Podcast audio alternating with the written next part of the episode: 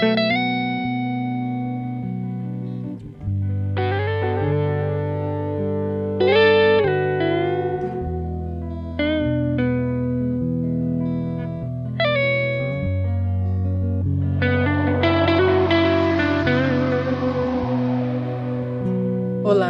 eu sou Amanda Sérvulo. Bem-vindos ao podcast Diário da Sacerdotisa. Eu criei esse canal com a intenção de democratizar e disseminar conteúdos que te ajudem no seu caminhar aqui na Terra, na busca por sabedoria, reconexão, evolução, autoconhecimento, cura e bem-estar. A intenção é que aqui seja uma enciclopédia viva, de conhecimentos e criações de tantos anos da nossa humanidade, os quais ou são difíceis às vezes de ler nos livros, ou confusos, rasos pela internet. Aqui então você vai encontrar os temas divididos em episódios, os quais são apresentados por mim e especialistas no assunto. E estes temas sempre são resgatados dos meus diários pessoais, dos, do momento que eles chegaram na minha vida. Terão também os programas secundários, que são braços do meu trabalho, então saem do meu diário de vida também. Um episódio apresentando especificamente esse programa, caso você queira saber mais. Agora, se você quer conhecer como nasceu esse podcast e me conhecer também, senta que lá vem história.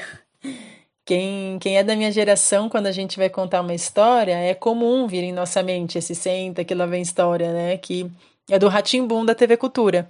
E para mim essa parte era a parte mais enigmática do programa e me marcou muito. Eu sentia curiosidade, sentia medo, uma mistura de sentimentos. Enfim, eu acho contação de história algo profundamente lindo. A nossa existência aqui na Terra é formada por histórias e são tantas histórias registradas e outras que não são, que ficam aí, soltas pelo vento, dado o momento da oratória de alguém. E tem um tema que eu não vou me aprofundar agora aqui, mas que é muito, importan muito importante da gente sempre pensar, que é que histórias são essas que a gente estuda no colégio? Por que elas foram escritas e editadas? E qual o compromisso com a verdade dentro disso? Esse foi um questionamento né, que eu faço das histórias sempre terem sido escritas por homens, que estavam dado momento no poder ou próximo de alguém que estava no poder. Então, histórias dificilmente foram escritas por mulheres e, claro, raramente elas são citadas. Então, esse foi um chamado muito forte para mim de voltar e valorizar como conhecimento a tradição oral. E assim é, né, quando a gente vai estudar qualquer sabedoria que venha da África, dos povos indígenas, onde não há nada escrito. É contação de história, de gerações para gerações. E que lindas são essas histórias contadas, né? Ouvir alguém ali, conectado com a sua verdade, com a sua sabedoria, compartilhando sua trajetória, e você olha para aquela pessoa e fala: Nossa, que lindo seria gravar isso. Que mais pessoas escutassem isso. E às vezes pode ser desde uma vozinha indígena ao redor de uma fogueira, como também aquela amiga, amigo na mesa de um bar que traz uma reflexão tão profunda, de acordo com uma experiência que passou, um livro que leu, uma canção que escutou.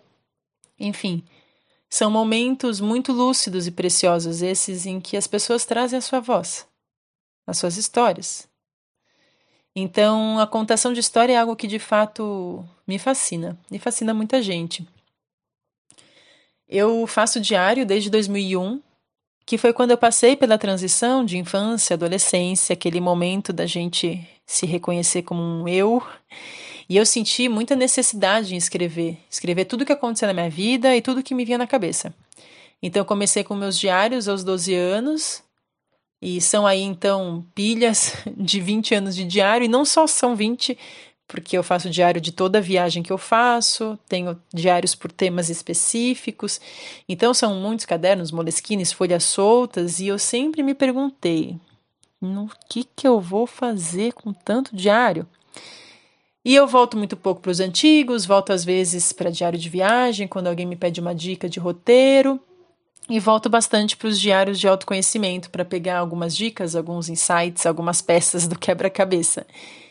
E agora eu vou me reencontrar com eles para buscar temas, livros, teorias, pensadores, enfim, tantas coisas que, for, que vão cruzando a nossa vida, né? Que cruzaram o meu caminho, eu anotei e então eu vou compartilhar aqui com vocês. E aí eu vou compartilhar tanto o trecho do diário, como então depois o conhecimento, entrevistando alguém que manja do tema.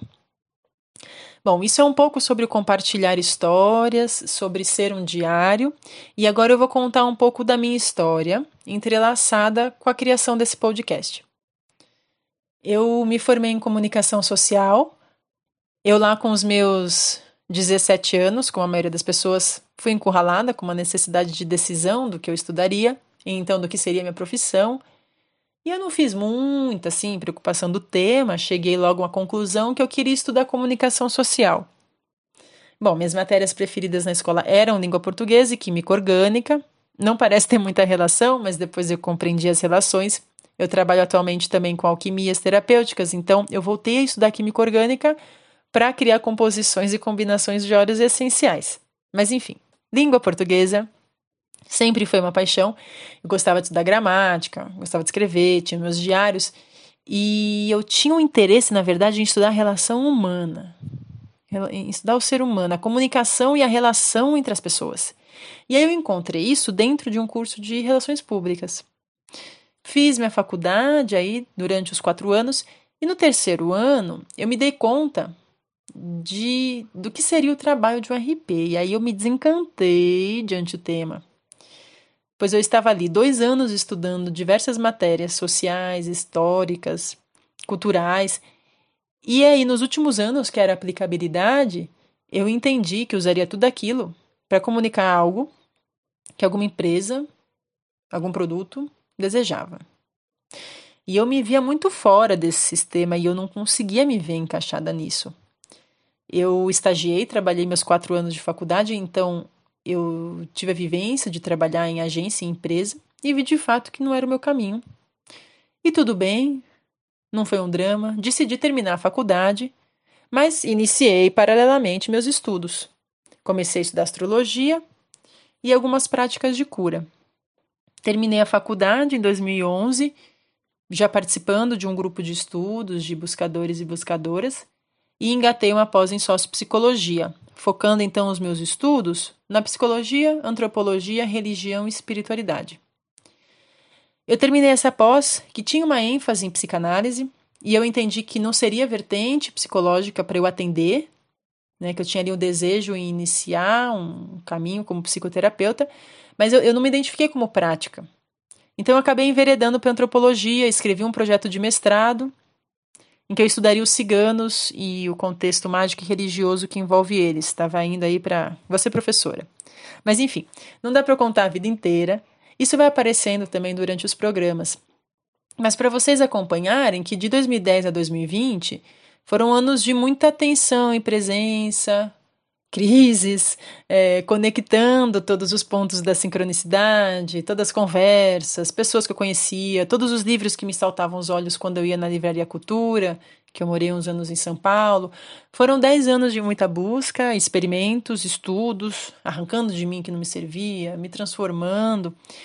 E nesse período eu me iniciei na prática de canalização energética, a leitura de alma, me formei em psicologia transpessoal, Comecei um estudo profundo com as plantas, principalmente pelos óleos essenciais e florais, que foi quando eu criei a marca que se chama Sacerdotisa, Sacerdotisa Alquimia, em 2014.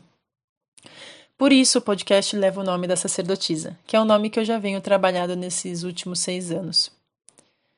2014 até agora 2020, então foram anos de, de estudos, mas principalmente de muita vivência e muito trabalho. Atendimentos, cursos, formações, grupos de estudos, feiras, círculos de mulheres, anos que eu dei e recebi demais. E aí em 2019, eu levei meu trabalho para a Europa e eu estava dando um curso de formação em leitura de alma em Portugal. E teve um momento muito interessante em que todas as participantes estavam acessando os meus mestres e o que eles tinham a me dizer. E essas mulheres todas começaram a trazer a mesma informação. Abre o livro, Amanda.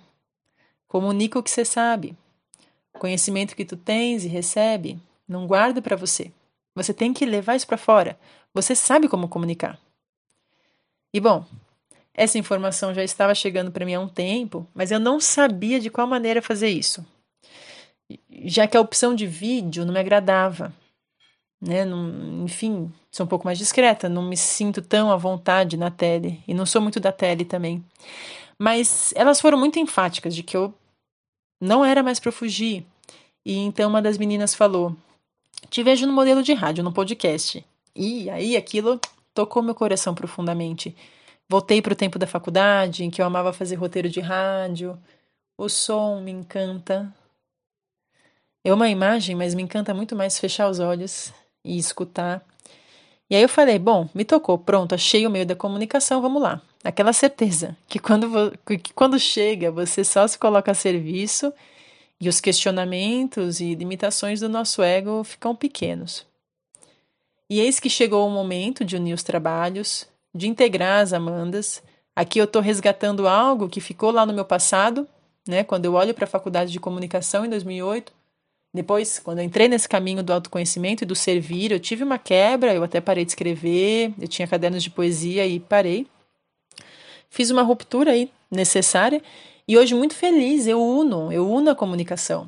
Eu uno a Amanda da comunicação, da dialética, dos diários, da poesia, com a Amanda, psicoterapeuta, alquimista, astróloga, canalizadora, esses, esses tantos nomes que nos damos, nos dão, nos despedimos, depois nos reencontramos, né? E aí a ficha caiu de que agora eu tenho prazer em comunicar o conteúdo. E esse conteúdo está alinhado comigo, com meu coração. Ele tem como objetivo despertar consciências, ser peça do quebra-cabeça para as outras pessoas, contribuir nesse processo de se reconhecer aqui no mundo, né? Então pronto, bora começar, né? Então, para mim esse lançamento é um momento de celebração, de eu olhar para trás e pensar quanta coisa rolou, quanto eu recebi, né? E é momento de eu doar, de agradecer presenteando os outros, né? Esse programa é uma amorosa oferenda. É um grande presente que eu compartilho com vocês. Então espero que seja tão revelador e divertido para vocês como está sendo para mim. É uma alegria poder compartilhar e disseminar esses conhecimentos que estão aí, prontos para a gente beber diretamente da fonte. Bom, agora eu me retiro e os próximos episódios já são os episódios do nosso canal. Até lá!